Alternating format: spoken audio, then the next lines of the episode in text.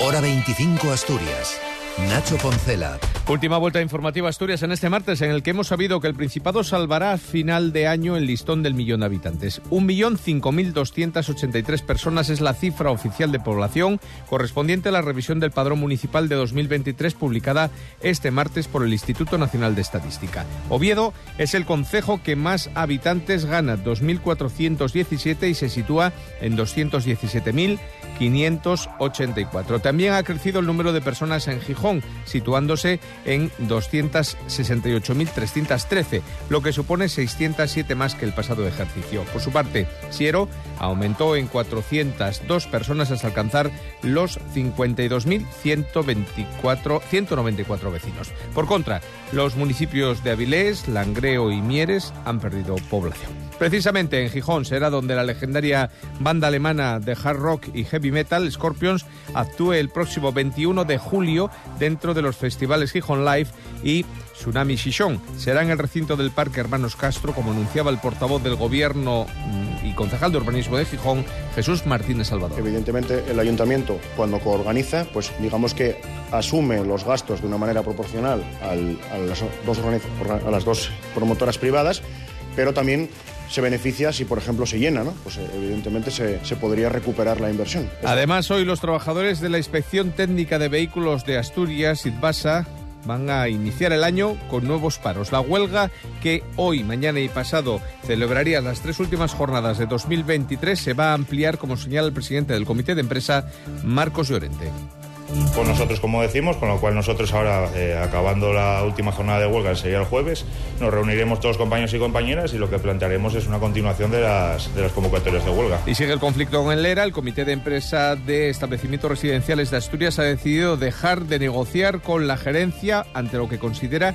una falta de voluntad sobre las carteleras de personal, algo que rechaza la consejera de Derechos Sociales, Melania Álvarez. Refleja pues una actitud, en este caso del comité de empresa, que la sí que se instala en el todo o nada. Yo creo que tampoco se debe confundir. El cumplimiento del acuerdo se da en la mayor parte de esas carteleras. Y otra consejera, la de Salud, Concepción Saavedra, sigue reafirmando su compromiso con las áreas sanitarias. Hoy en el Oriente, entre otras actuaciones, ha destacado la contratación en esta zona de 63 profesionales en los últimos cuatro años y anuncia un plan para a lo largo del próximo año estudiar la ampliación del hospital de Arriondas. Para este año 2024 en el presupuesto hay unos más de 800.000 euros para equipamiento, tecnología, para mobiliario, tanto para primaria como para hospital.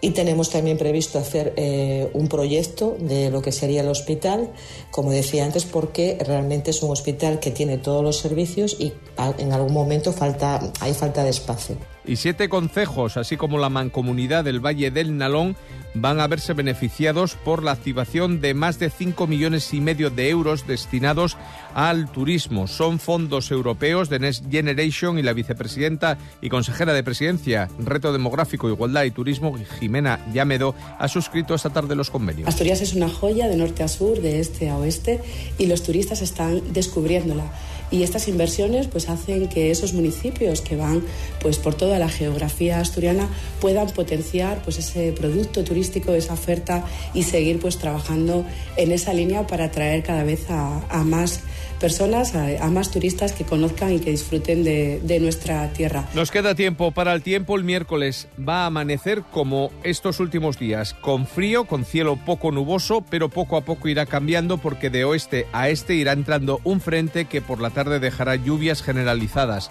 a última hora, más bien hacia la noche. Las temperaturas pues se van a mantener en niveles similares. En las principales ciudades del Principado se registrará una mínima en el centro de un grado, por ejemplo, en Oviedo y máximas que en la costa alcanzarán incluso hasta los 18 en Gijón, 16 en Avilés.